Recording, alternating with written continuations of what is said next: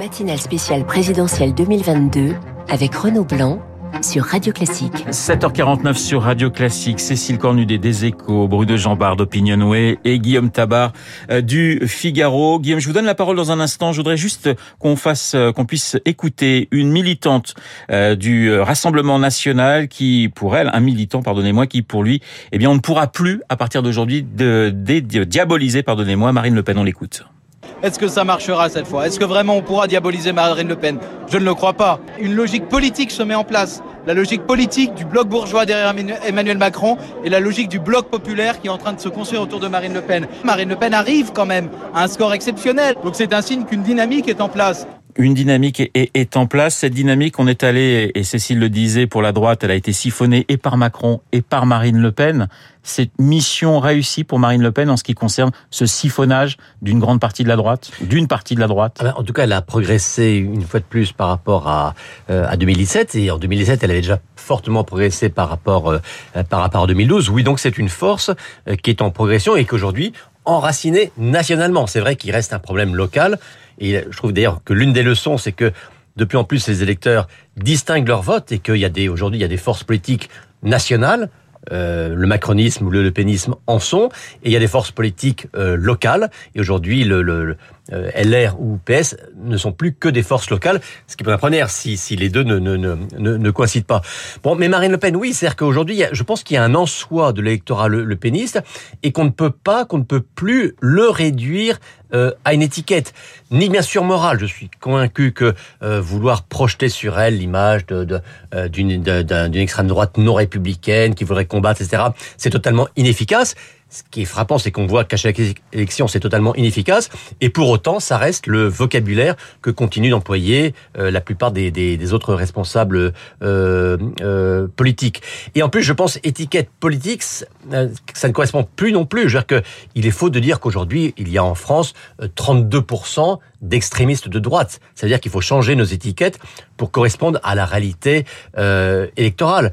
L'électorat Le Pen, c'est un, électorat très composite, euh, qui, qui s'est solidifié dans les catégories populaires, qui tendrait, il faudra le vérifier, à progresser maintenant dans les catégories moins populaires. Moi, ce qui m'a frappé, c'est qu'avec un score euh, supérieur à 2017, il semblerait, il faut regarder ça d'un peu près, que dans les départements où elle était très très forte la dernière fois, elle soit légèrement en dessous de ses scores, je pense à l'Aisne ou, au Pas-de-Calais, et par contre qu'elle soit plus forte dans les départements où elle était faible jusqu'à présent.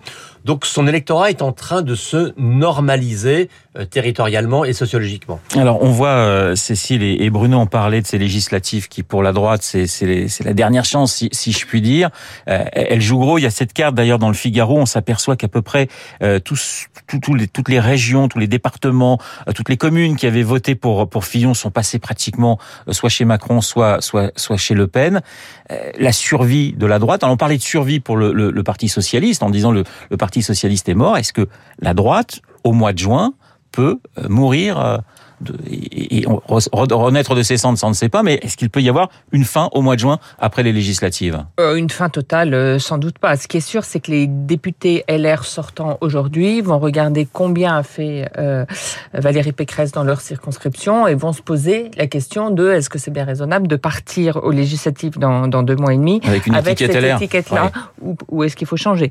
On va avoir sans doute l'intervention de Nicolas Sarkozy cette semaine pour appelé à voter Emmanuel Macron. On verra. Il va sortir du bois, l'ancien président de la République. C'est ce qui se dit. J'ai pas plus d'infos que ça, mais euh, euh, donc ça, ça va être, euh, ça va, ça va aussi peut-être faire bouger un petit peu les, les, lignes. Et pour prolonger ce que disait Guillaume sur la coupure entre politique nationale et politique locale, ce qui est intéressant, c'est qu'on voit que LR et le PS ont essayé cette fois de prendre appui sur leurs forces locales. Les, les, grandes personnalités de LR avaient fait le choix de, de partir au régional en se disant que c'est en s'appuyant sur le local qui pourrait euh, rebondir au national. On voit que ça n'a pas marché, que aucun des présidents de région euh, LR euh, n'a pu faire la bascule nationale. Et donc je pense que ça ouvre la question de savoir si c'était la bonne stratégie. On voit que Laurent Wauquiez se pose la question de retourner au régional, au, au législatif justement.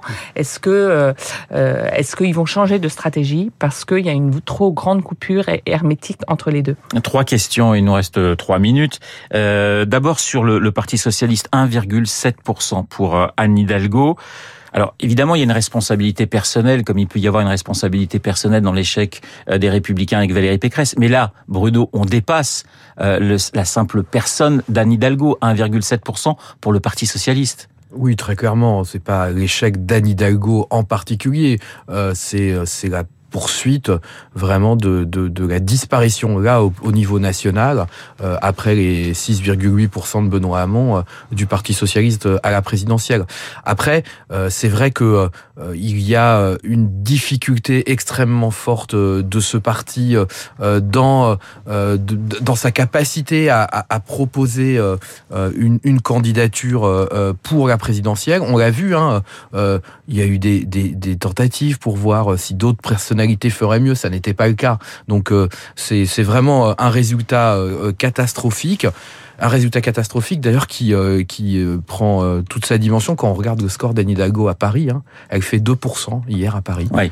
c'est absolument terrifiant. elle est maire de la ville. Elle n'a même pas un bonus dans sa ville.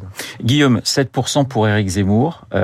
il a. Est-ce que finalement il a humaniser un peu plus Marine Le Pen pendant cette campagne Est-ce que cet échec d'Éric Zemmour, euh, c'est pas avant tout cela, en disant je vais ringardiser Marine Le Pen au final il est, euh, il fait un score trois fois moins important que celui de de la présidente oui. du Rassemblement Alors je pense que le le, le, le cas Éric Zemmour est, euh, un, enfin il y a une double leçon, oui. une qui est symbolique et idéologique, si je veux dire, et une qui est électorale.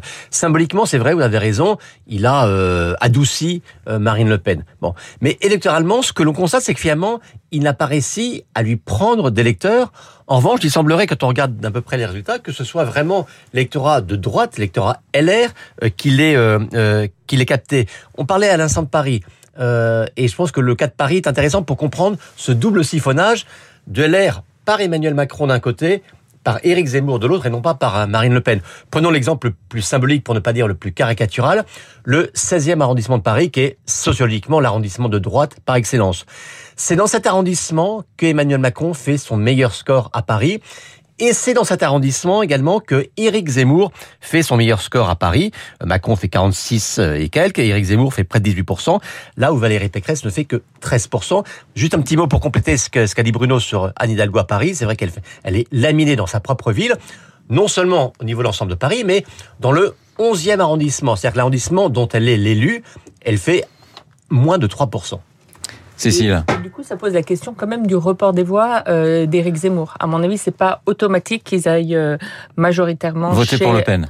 Chez Marine Le Pen, parce Oui. qu'on voit qu'il y a une grande quand même différence sociologique entre les deux électorats. On parlera d'Yannick Jadot juste après le journal de 8 heures, mais juste, euh, Cécile, en, en un mot, on va s'habituer à voir Éric Zemmour dans le paysage politique français. Ben oui, c'est ce qu'il veut, c'est ce qu'il a dit. Il est quand même le premier des petits euh, euh, candidats euh, hi- hier soir. Euh, et euh, c'est vrai que si Marine Le Pen échoue pour une troisième fois à être présidente de la République, euh, elle sera, il, sera quand même bien placé pour euh, organiser euh, la, la suite de l'Union des droites. Ça a été quand même la surprise de cette élection. Il a réussi quelque chose d'un point de vue euh, militant. Il a créé un vrai parti. Il a fait une vraie campagne. Donc, euh, il, va compter dans le paysage, je pense. On continue évidemment à décrypter, et analyser ce premier tour de la présidentielle juste après le journal de 8 heures présenté par Lucille Bréau, Guillaume Tabar, Cécile Cornudet et Bruno Jambard. Reste avec moi dans le studio.